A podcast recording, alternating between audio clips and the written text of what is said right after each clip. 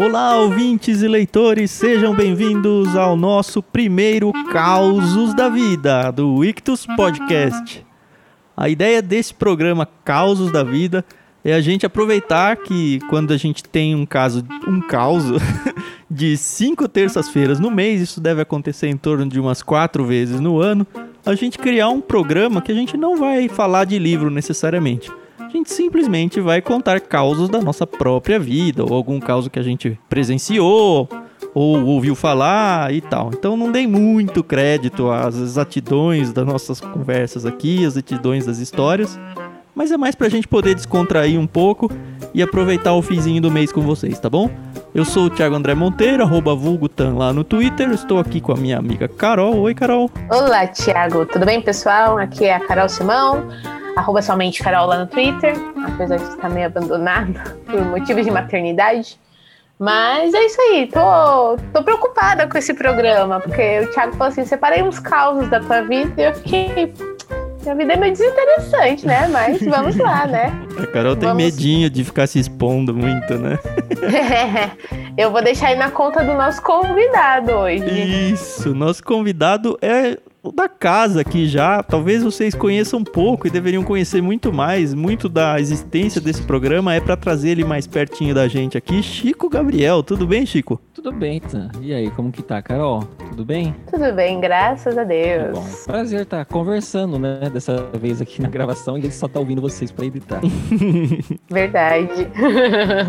É, eu tive essa ideia, eh, acho que tenho que compartilhar com vocês até para fazer essa explicação melhor do que é esse programa, porque todas as poucas vezes em que eu vi o Chico presencialmente, só para contextualizar, eu moro em, eu e a Carol, né, a gente mora em São Paulo capital e o Chico mora é Jaú, ou Chico? Jaú, é. Jaú, São Paulo. é interior de São Paulo. É, eu já fui para Jaú uma vez, a gente se hospedou lá, eu, né, a Carol não tava junto. Conheci o Chico pessoalmente. E o Chico é aquela pessoa super doce, super carinhosa, que tem histórias assim para você gastar dias e dias ouvindo e que ele mesmo não acha lá muita graça, mas as histórias são fantásticas. Então eu falei, ah, por que não trazer o Chico para perto e dividir isso um pouquinho com vocês? Eu acho tão legal. E aí é isso, surgiu então a ideia do Causos da Vida, que a gente vai ter aqui o Chico Gabriel com a gente. A gente ainda tá negociando o passe dele para ver se ele vai ficar com a gente toda vez que tiver um programa desse ou não. Mas vamos ver o que dá.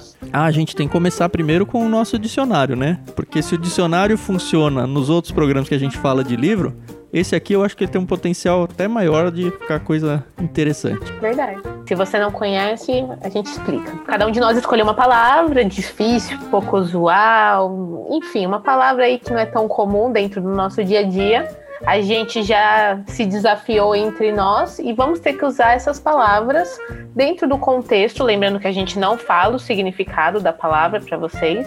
Então, se vocês querem realmente que o bate-papo faça sentido, dá uma olhadinha lá no Google, no dicionário, enfim. Ah, lembrando que essas palavras, elas são cupons de desconto, né? Então, cada palavra vale 10% de desconto na sua primeira mensalidade, em qualquer plano do clube ou do clubinho, tá bom? Legal. E a outra lembrança é que essas palavras pro cupom de desconto não tem acento, não tem cedilha nem nada. Então, se alguma dessas palavras que a gente disser aqui tiver, pode ignorar. E só pode usar uma, né? Não pode usar as, as três, né? Pode usar as três. Faz três assinaturas diferentes, usa uma é. em cada uma, não tem problema. A gente vai gostar. Tá certo, tá certo. Beleza, Carol. Você vai me desafiar com o quê? Eu pensei que hoje eu ia pegar o Thiago, mas não. A palavra que eu escolhi para ele foi solilóquio. Solilóquio. Beleza, tá anotado aqui. Eu vou então desafiar o Chico, é claro, com uma palavra que a sonoridade dela traz muito do interior. Eu originalmente sou do interior, Jundiaí de São Paulo. Gosto muito do interior. Se Deus quiser, volto para lá para morrer no interior, velho, mais velho. Que demore sua volta. Né? Que demore sua volta então, né? A Não palavra... volte pra lá tão cedo. Isso. Né? Vamos ver, né? Mas a palavra é muxoxo, com X, nos dois X. Muxoxo. Muxoxo. Parece nome de animal, né? Isso aí. Mas não pode fazer bom. um muxoxo, tem que usar a palavra muxoxo, tá bom? É, eu fiquei pensando, já fiz vários aí. então vamos lá. Então desafiar a Carol, né? Então Isso. a palavra que eu escolhi aqui é uma palavra assim, até fácil, não é difícil não. Uhum. É, empedernido empedernido. Ah, facinho. Até para ajudar o pessoal a escrever lá, porque não tem acento, não tem nada. Não tem frescura. É. Você fala, você escreve. É. Tranquilo, beleza. Vamos lá. Então vamos começar o nosso Causos da Vida.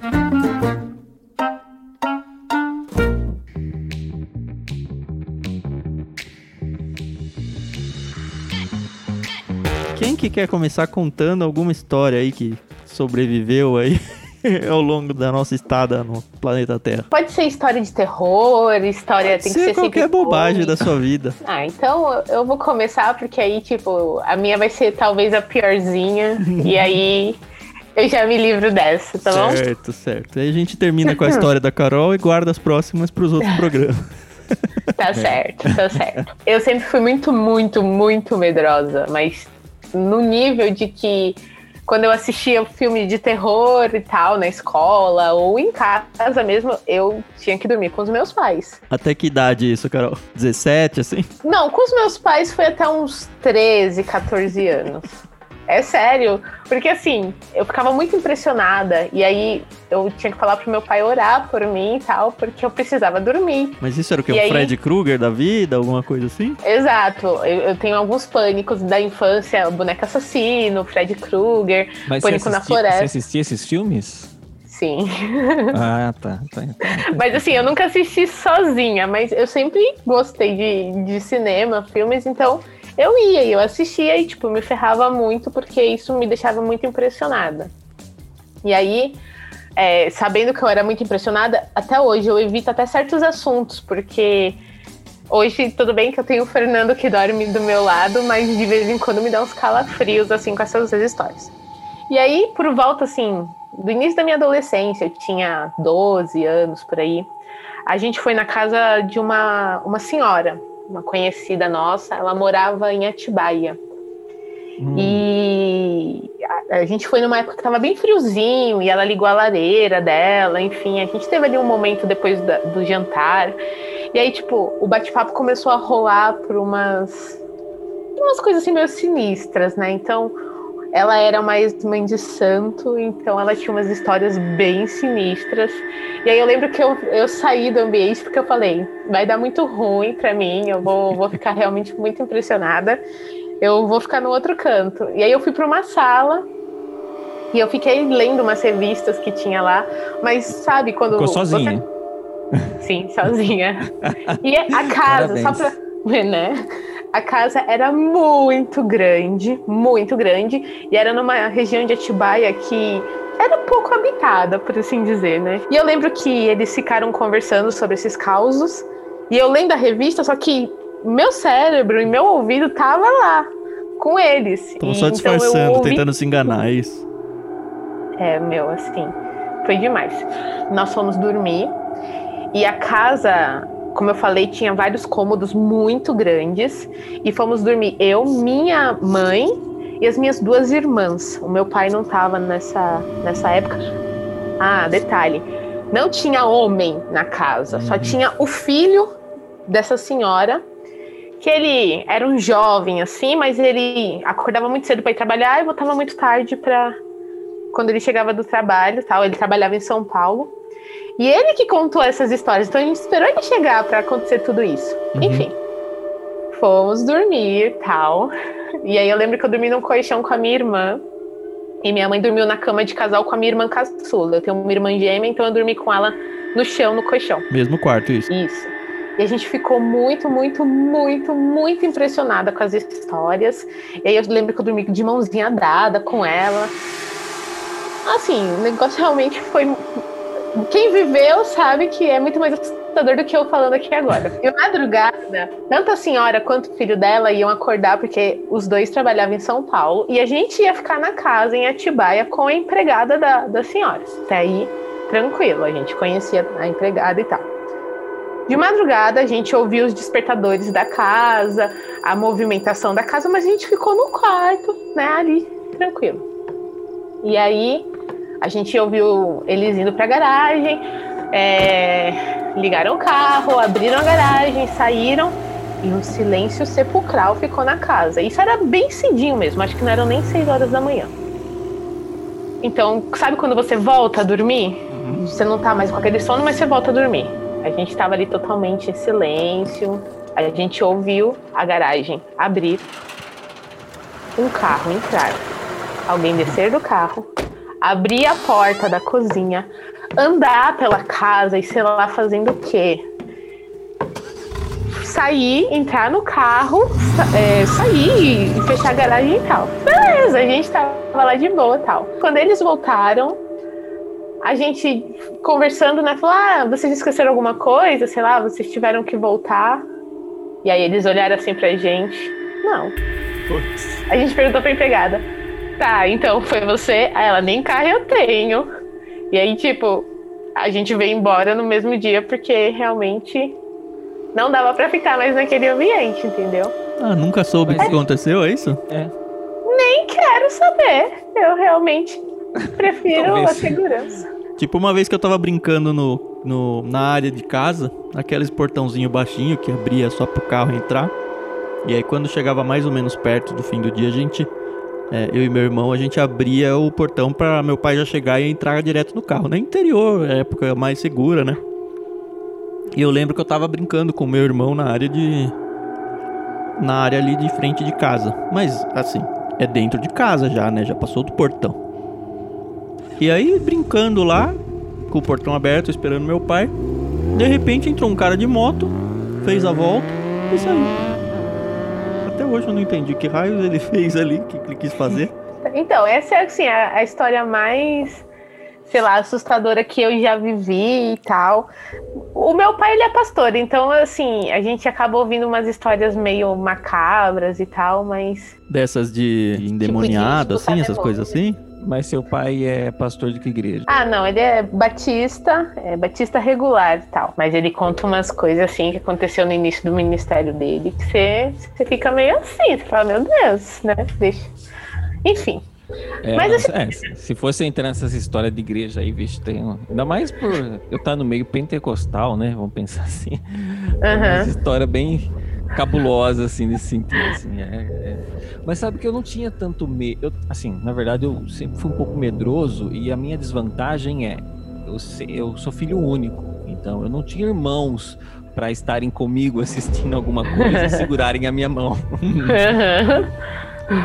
eu, mas eu me lembro um dia que eu estava assistindo, era, eu devia ter um, aproximadamente uns oito, nove anos tal, né?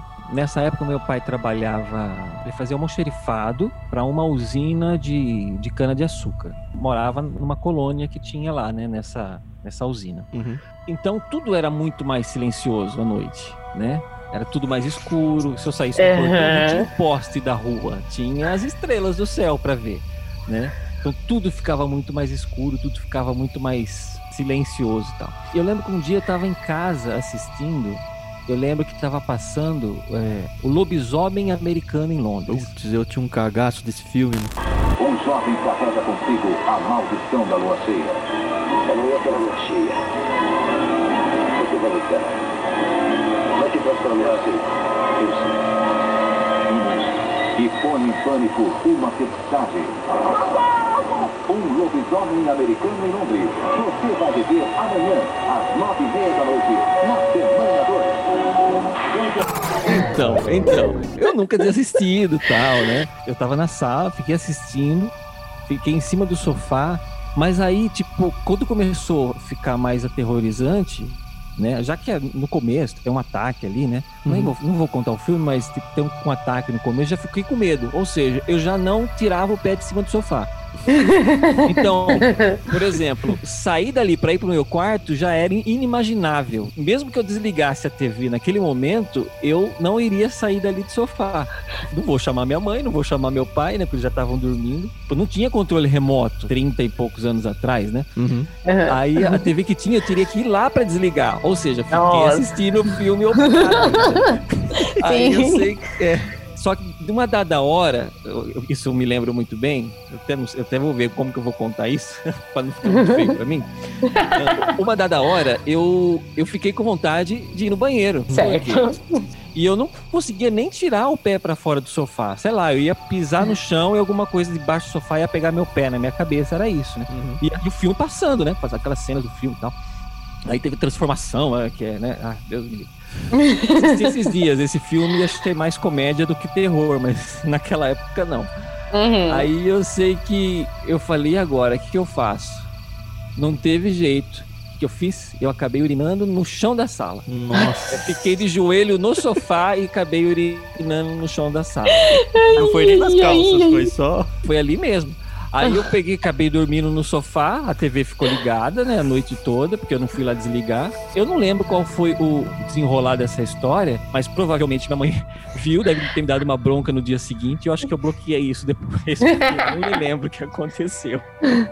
Ai, é, é, esse tipo de coisa é mais engraçado depois quando a gente conta, né? Mas quando a gente vive na hora, realmente, a gente acaba ficando até empedernido, né? Porque realmente é uma situação que pode ao boa. controle, né? Foi boa, cara. Foi das suas melhores colocações aqui, viu? Não é? Parabéns. Obrigada. Palmas pra Carol.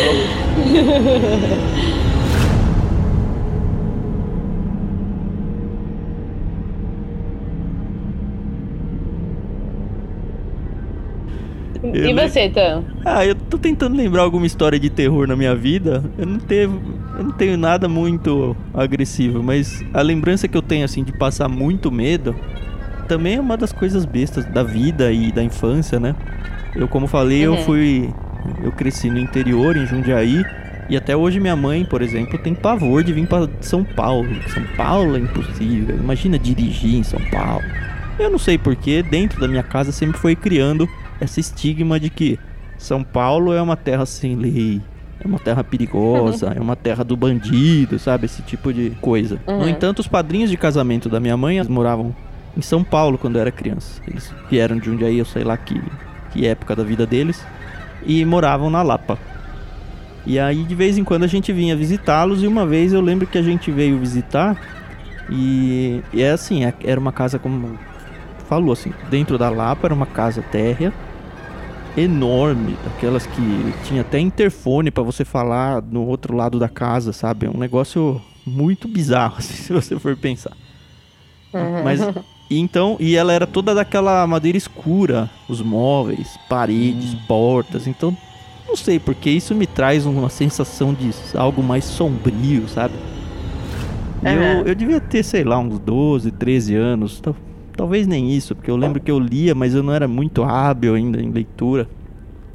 E aí a minha irmã mais velha e os filhos dessa madrinha de casamento da minha mãe, eles eram adolescentes ou início de juventude e eles começaram a jogar Scotland Yard, que é aquele jogo do Sherlock Holmes. E eu lembro que eu inventei que, ah, era o caçulinha, não, vamos, vamos jogar, vamos jogar. E eu, eles tinham, enfim, era quase café com leite no brinquedo.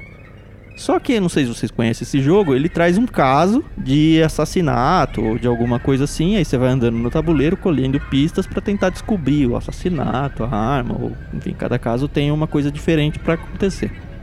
Eu achei o máximo porque eu ia brincar com os mais velhos. Comecei assim, mas que idiota que eu fui, né? Porque tava de noite numa casa que era daquelas que se ranja à noite, era tudo escuro. Sim. E em São Paulo, que é quase morar no meio das trevas, né? Terra das trevas, quase no inferno.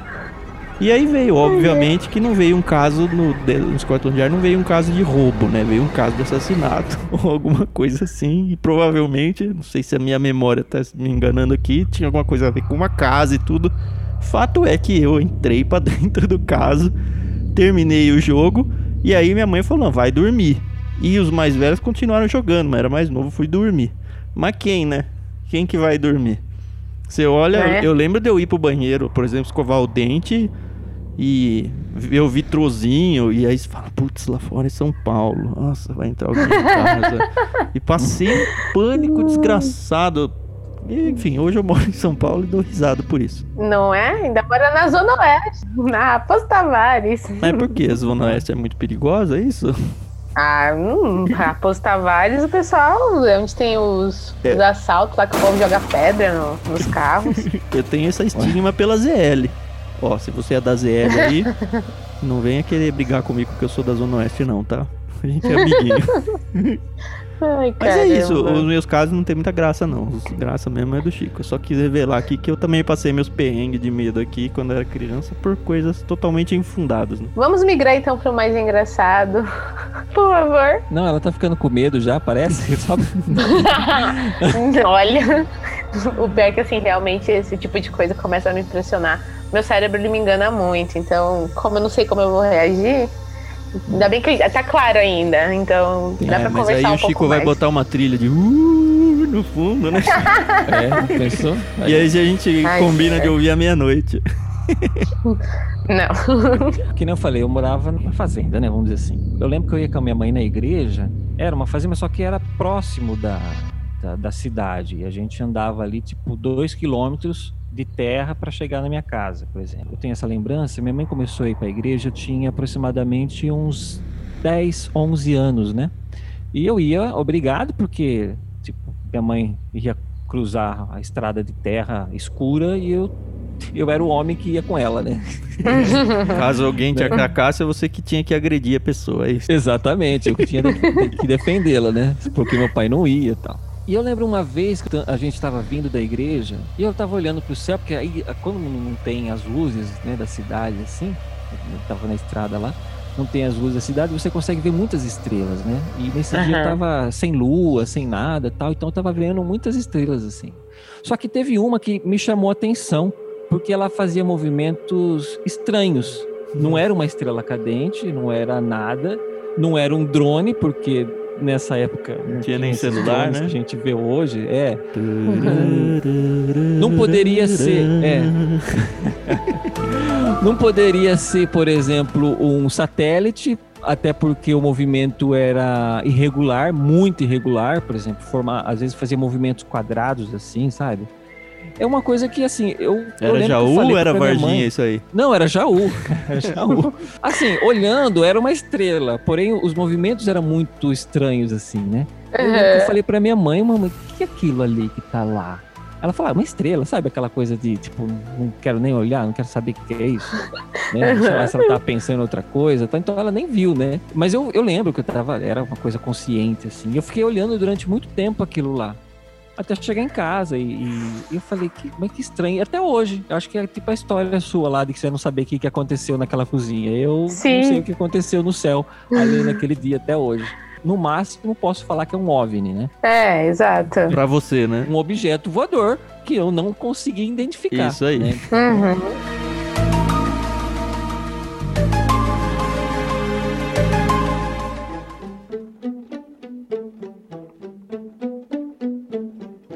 Mas realmente, assim, tem... por que será que acontece essas coisas na nossa vida, né? A gente não consegue explicar certos causos, né? Sei lá, eu, eu fico assim me perguntando. O, o meu pai, quem conhece, é, como eu posso defini-lo assim? Ele é uma pessoa que gosta de impressionar com as histórias dele. Hum. E a minha irmã gêmea, ela, ela se casou bem jovem e foi pro interior de São Paulo. Ela morou cinco anos em Dayatuba. E de vez em quando os meus pais iam visitar ela. E como eu fazia faculdade e trabalhava, eu acabava não indo junto. Ficava em casa sozinha. Em São Paulo. Em São Paulo. Só que eu nunca tive medo de dormir sozinha, desde que eu não assistisse nada, né? Que me impressionasse muito. Eu lembro que um dia eu tava lá, tava sozinha em casa, eu tava assistindo TV na sala, e nada de terror, obviamente, tava lá. E aí o telefone tocou. E eu falei, meu Deus, isso já era meia-noite e meia, uma da manhã. E o telefone tocou. E eu sozinha, e os meus pais moram na casa pastoral. Então tem o prédio da igreja e aí a casa pastoral em cima. Então é, é- é meio deserto, né, pra pedir socorro e qualquer coisa do tipo. E eu atendi o telefone já assim, né? Deixei tocar um milhão de vezes, que eu falei, se for importante, a pessoa vai insistir. E aí, como eu vi que a pessoa não desligava, fui atender. Aí eu, alô? Aí meu pai, filha, o que foi, pai? Você tá bem? Tô, pai, tô bem. E não tô em paz, filha. Não tô em paz. Eu tô sentindo que vai acontecer alguma coisa. Putz, Aí eu já que, né? fiquei. Eu falei, meu Deus. Eu, como assim, pai? Vai acontecer alguma coisa? Aí ele, filha, eu quero que você faça um favor pra mim. Eu quero que você desça, vá no corredor da igreja e veja se tem alguém lá. Só pra contextualizar, eles moram em casa pastoral, que é a casa do fundo das igrejas, né? E eu falei, você tá doido, pai, que eu vou descer? Eu tô trancadinha aqui dentro de casa, eu vou descer no corredor escuro pra ver se tem alguém lá. Porque se tiver, o que, que eu vou fazer? Pior é isso, vai que tem, né? Aí ele, filha, por favor, filha, toma cuidado. Quando você sair de manhã para ir trabalhar, toma cuidado. Só que assim, eu entrei num pânico terrível. Eu não dormi a noite inteira e óbvio que eu ouvia mexerem no portão, né? lá da rua. Eu ouvia, gente, mexerem no cadeado, eu ouvia mexerem na fechadura. Sim. Foi assim, uma noite de pânico para mim. Foi horrível. Eu não tinha uma amiga para telefonar e também eu não ia descer nem a pau para abrir para ninguém. Aí, na manhã seguinte, eu liguei muito brava na casa da minha irmã e aí eu falei pra minha mãe, eu, pô, mãe, como é que você deixa papai fazer isso? Ele me ligou aqui de madrugada para falar que não tá em paz tal. Minha mãe provavelmente vai ouvir isso e ela sabe que é verdade. Ela, filha, não tô sabendo de nada. Ou seja, meu pai acordou de madrugada, não acordou isso. ninguém na casa.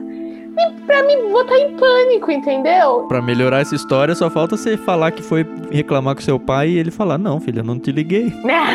Já pensou? Ai, né? sim. Ai, não.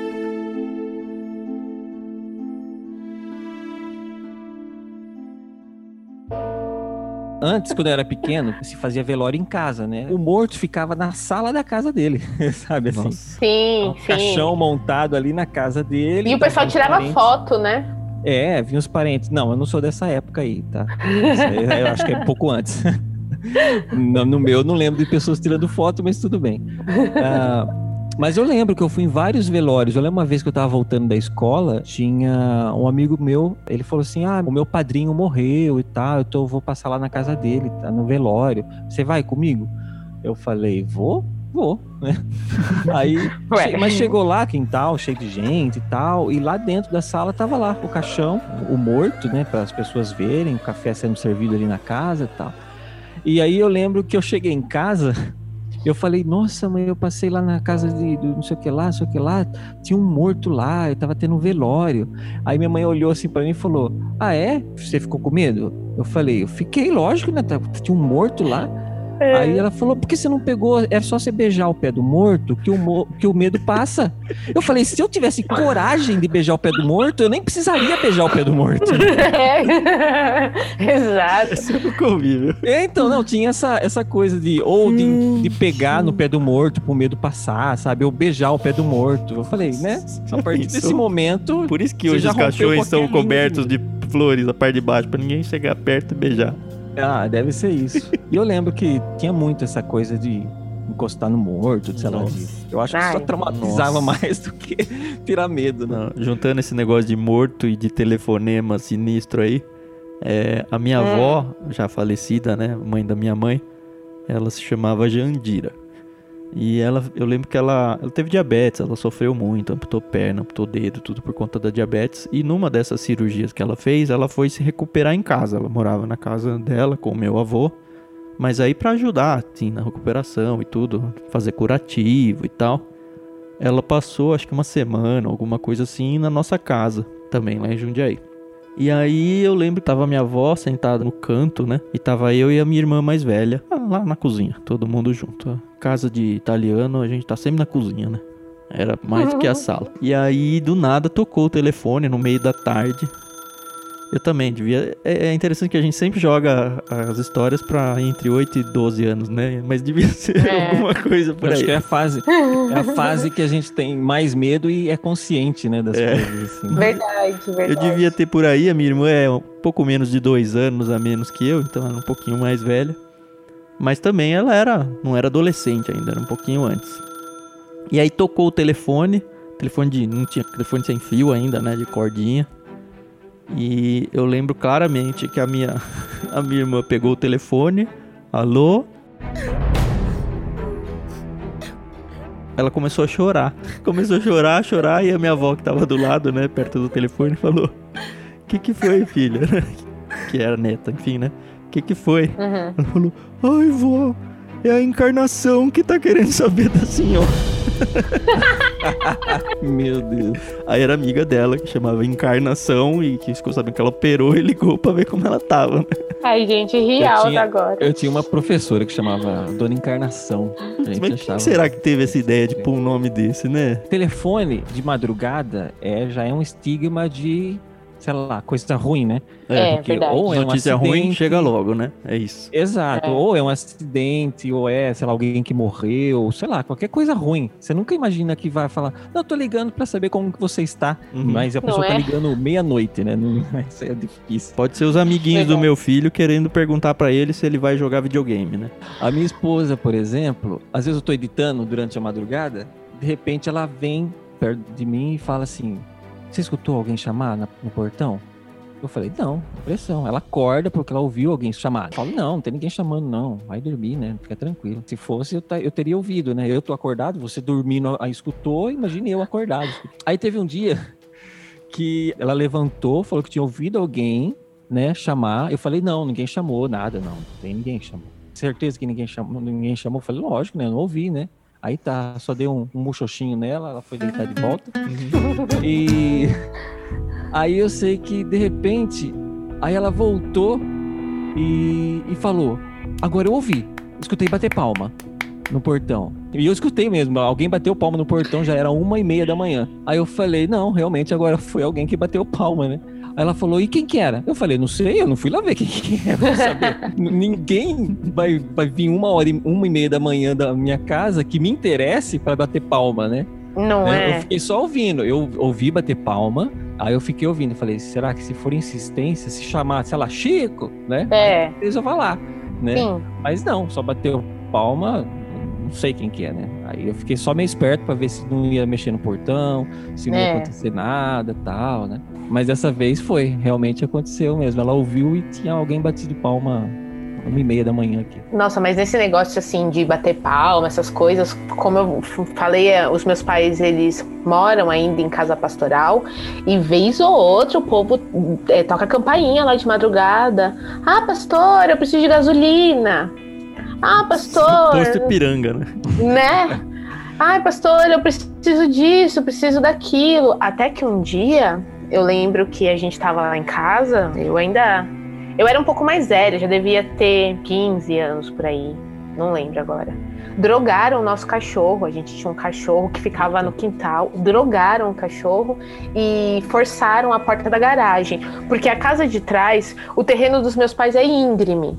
Então a rua de onde eles moram é mais baixa que a rua de cima a paralela. E aí, a casa de cima, o quintal, dava para o telhado da casa dos meus pais. Uhum. Então, alguém pulou o telhado, drogou o nosso cachorro, desceu as escadas e forçou a porta da garagem. E aí, meu pai ouviu, o cachorro não estava latindo, e a gente tinha esses cachorros que qualquer coisa faz um escândalo. E aí, nesse, nesse dia, eu lembro que chamou polícia, e o policial veio, e aí meu pai fez BO, e aí teve que fazer o exame toxicológico no cachorro, e aí deu realmente que deram lá, colocaram sonífero na água dele e tal. Mas aí, quem disse que a gente dormia em casa depois? é, imagina assim. Sabe, uma vez eu tava em casa, nessa época eu trabalhava à noite, e durante o dia dormia, obviamente. Uhum. Aí eu lembro que era aproximadamente duas horas da tarde e eu tava deitado e eu escutei andando no telhado. Isso duas horas da tarde. Eu falei, passos pesados, falei, não é um gato, por exemplo, né? Uhum. Levantei, eu, eu fui seguindo o som, né, que, tava, que eu escutava no telhado, assim. Deu no corredor que dava lá no fundo da casa.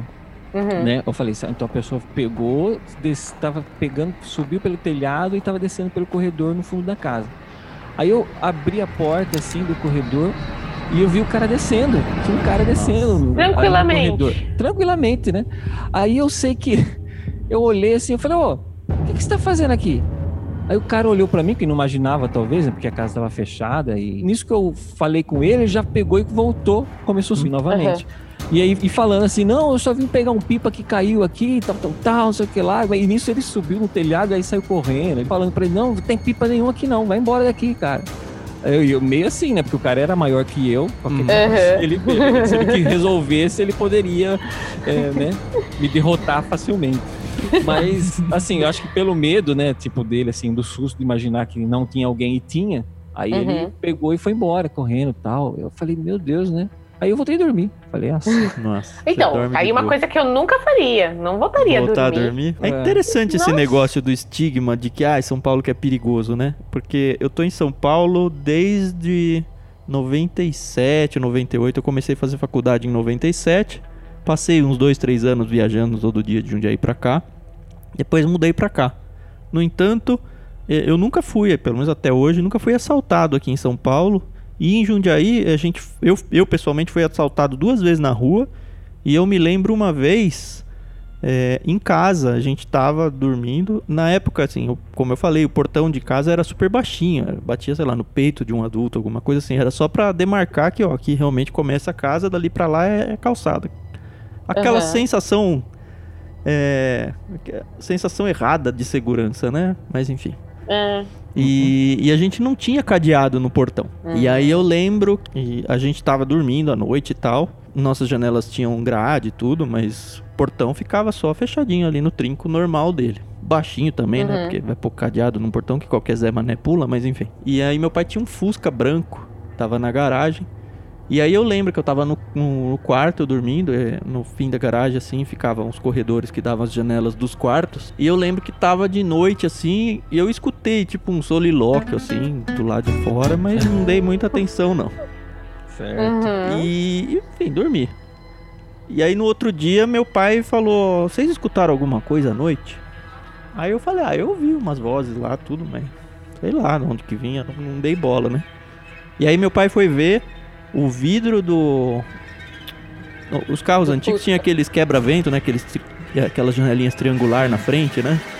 Uhum. Ele tava todo marcado de chave de fenda de alguém que entrou ali, provavelmente em dois, porque, enfim, duvido que o cara tivesse ele falando sozinho, né? Mas, enfim.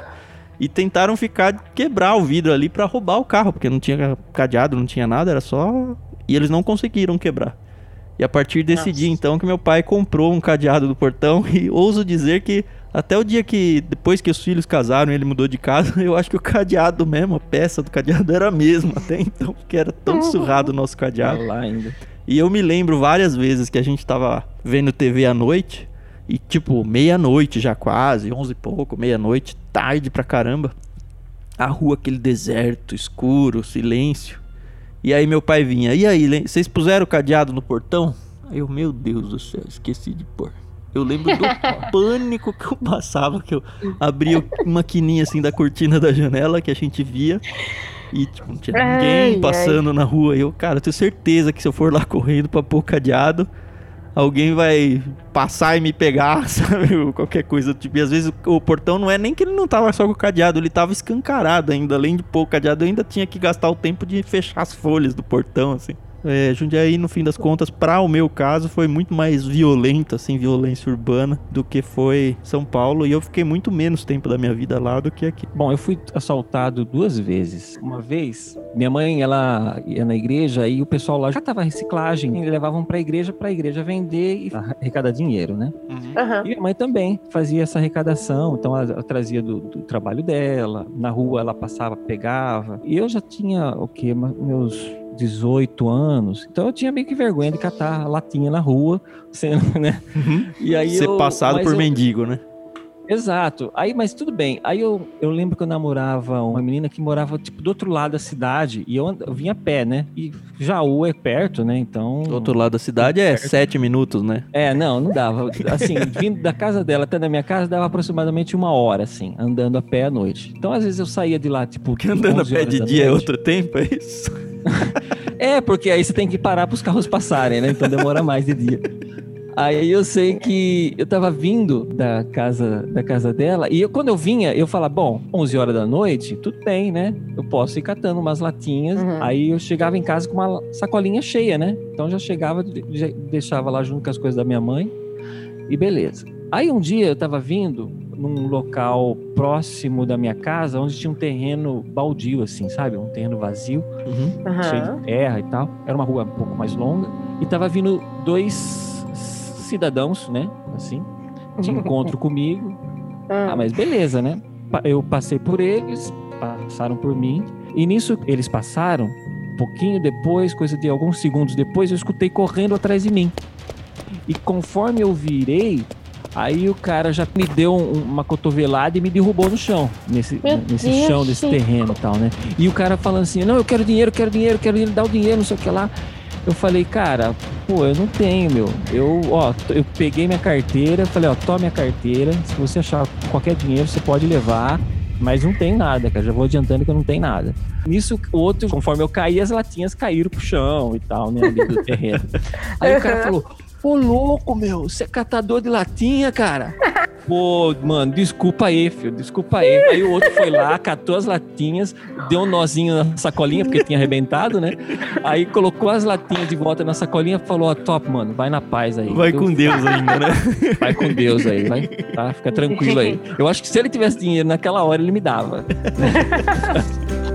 Eu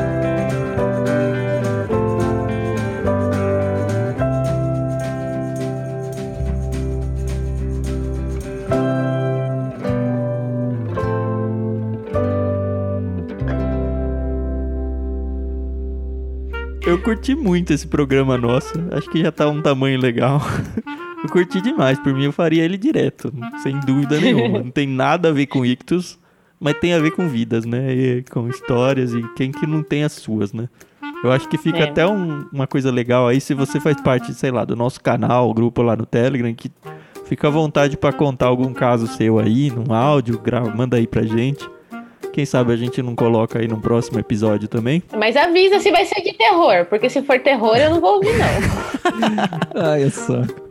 Não, aí manda lá. Se você quiser fazer parte, tem que ter o Telegram instalado, claro, né? t.me barra Clubictus. Lá a gente lê livros de um atrás do outro, comenta os livros que a gente tá lendo em áudio. E fala da vida lá. É legal, oportunidade para você interagir bastante com a gente. Óbvio que a gente tem também as redes sociais, arroba Clubictus em todas elas praticamente. Menos no TikTok, né, Carol? Porque não tem nada a ver com a gente. É, nem TikTok a gente tem, né, Thiago? nem vou ter. é. Também não pretendo. E é isso, ai, acho ai. que a gente fecha bem o mês. É um mês então de cinco terças-feiras. A gente readequou aqui o cronograma de programas. Então, no primeiro você tem o nosso editorial apresentando alguns livros. Na segunda, terça-feira, você tem a conversa de peixe grande, onde a gente apresenta quem vai indicar os livros do kit do mês seguinte. Na terceira, a gente tem o História de Pescador, que são histórias dramatizadas pelo Chico. Fica aqui então nossa gratidão pro Chico que faz um trabalho sensacional. Sempre bom elogiar ao vivo. Na quarta, terça-feira, que costuma ser a última, a gente tem agora o nosso café com prosa. Acabou de ir ao ar um com a Cássia Carrinho, que foi fantástico. Antes da gente começar essa gravação, o Chico estava contando que foi super legal. A gente gostou muito de conversar com ela. Então, quando tiver cinco terças-feiras, a gente provavelmente vai colocar sempre esse causos da vida aqui pra gente ir contando um pouquinho da gente, vocês conhecendo a gente um pouquinho melhor. O Chico se aproximar um pouco mais do nosso dia a dia aqui também.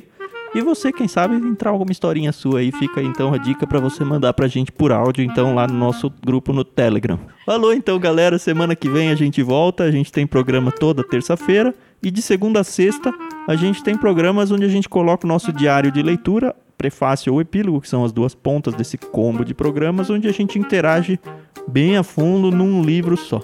Aí a gente deve começar então, deve ter começado essa semana o livro Morte no Nilo, da Agatha Christie que vai inclusive virar filme. Então, se você tem interesse de seguir essa leitura com a gente, aí no Ictus Podcast a gente vai ter um prefácio e um diário de leitura, trecho a trecho do livro, para você acompanhar a leitura com a gente.